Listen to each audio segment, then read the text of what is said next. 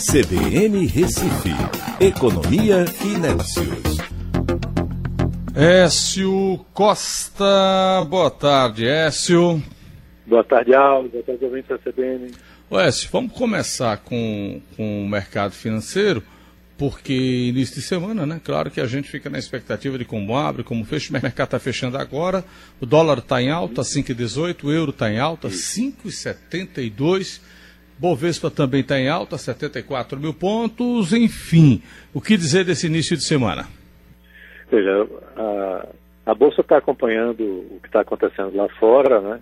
É, os índices internacionais também estão em alta, muito ainda repercutindo o apoio é, de 2 trilhões de dólares lá dos Estados Unidos à economia americana, é, e mesmo com o anúncio de Trump que a quarentena, o isolamento, o lockdown, como queiram chamar, vai continuar até 30 de abril.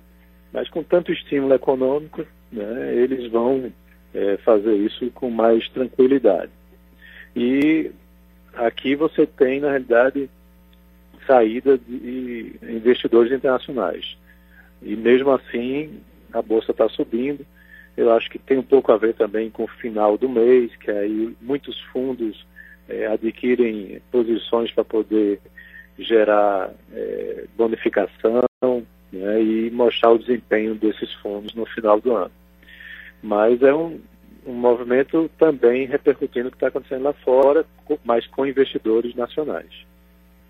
Agora... E tem, é, é, ah, só para complementar, e tem, claro, uhum. o assunto da nossa pauta de hoje também, que foi muito importante, essa live de Guedes. Né? É, ele disse que o déficit agora não é problema, tem que cuidar logo da saúde do trabalhador. Tá certo, né? Isso, tá certo, tá certo sim, a gente tem muito aquela questão polêmica de ser um economista liberal ou ser um economista keynesiano, onde o liberal ele defende menor participação do Estado, o keynesiano um papel é, do Estado fundamental na economia. Só que a gente está vivendo uma pandemia, né? como se fosse uma situação de guerra, não é uma situação normal. Tá? Então, num momento como esse, você pode é, lançar mão de algumas políticas que sejam é, importantes para ajudar setores que estão sofrendo com a situação da quarentena e também os trabalhadores. Né? É, na verdade, os dois estão vinculados, né? os setores que não podem né, demitir os trabalhadores desde que recebam apoio. E os trabalhadores precisam receber essa renda. Então havia muito zum, zum, zum, dizendo que Paulo Guedes estava com coronavírus, estava desaparecido, e ele realmente estava uma semana sem ir a Brasília, mas porque ele foi despejado do hotel dele. Né? O hotel fechou as portas. Então ele teve que se organizar para poder voltar, pelo menos isso foi o que ele explicou, né, mas já está desde hoje em Brasília, tem foto dele até com Bolsonaro, e mostrando que está à frente da condução das medidas econômicas e sem medo assim, de é, causar é, um déficit nesse ano, mas que seja compensado, seja resolvido nos anos seguintes. É aquela coisa, o argumento dele é que não vai ser uma porteira aberta por prazo indefinido. Uhum. Vão ser medidas de curto prazo para ajudar nesse momento de quarentena, até para poder permitir a quarentena acontecer e depois, com a reabertura da economia, alguns desses apoios, incentivos vão ser retirados. Tanto é que o da Folha é um empréstimo somente por três meses. Né? Para Oécio, o mercado já está reduzindo a previsão para o PIB e já está enxergando de maneira clara a recessão esse ano, né? Isso, Aldo. É, a gente tem previsões de mercado todas aí na casa de 1,5, 3,5. Depende muito da agência né, ou da, do escritório que faz esse tipo de análise. Mas todos estão é, aprofundando a queda né, da, é, assim, da economia nesse mês de 2020. É, agora, claro, eu acho que é muito mais um efeito por conta do primeiro semestre. Né? O segundo semestre vai apresentar uma retomada, até porque a gente vinha no processo de recuperação da economia. Algo também importante que o próprio Paulo Guedes mencionou no sábado, que até o coronavírus chegar mais forte, no início do ano, a gente tinha números de crescimento é, previsto realmente na casa dos 2%.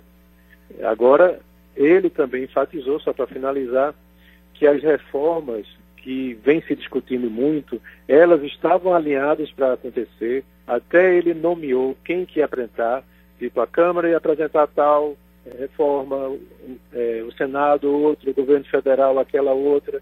Então, passado esse apoio é, para a questão da saúde, que é extremamente necessário, e dessas emergências econômicas que a gente vem discutindo, a pauta da reforma tem que também chegar com muita força, ou das reformas, para que você possa, no segundo semestre, ter um ânimo de mercado mais forte.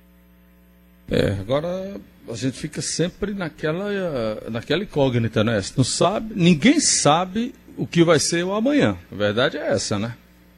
É sim, Aldo. A gente hum? tem, é, por exemplo, os Estados Unidos ontem anunciou estender até o final do mês a quarentena que é acabar no Easter, né? ou seja, na Páscoa. Aqui a gente provavelmente vai ter essa revisão também. Nossa, nosso pico de coronavírus ainda não foi atingido. Né? A gente tem uma subnotificação do número de casos. Então, esses exames que estão chegando aí precisam realmente ser utilizados para mostrar a real situação né, de, aqui dentro do nosso país. Perfeito. Até amanhã, Écio. Grande abraço a todos. Até amanhã. Economia e Negócios, na CBN Recife.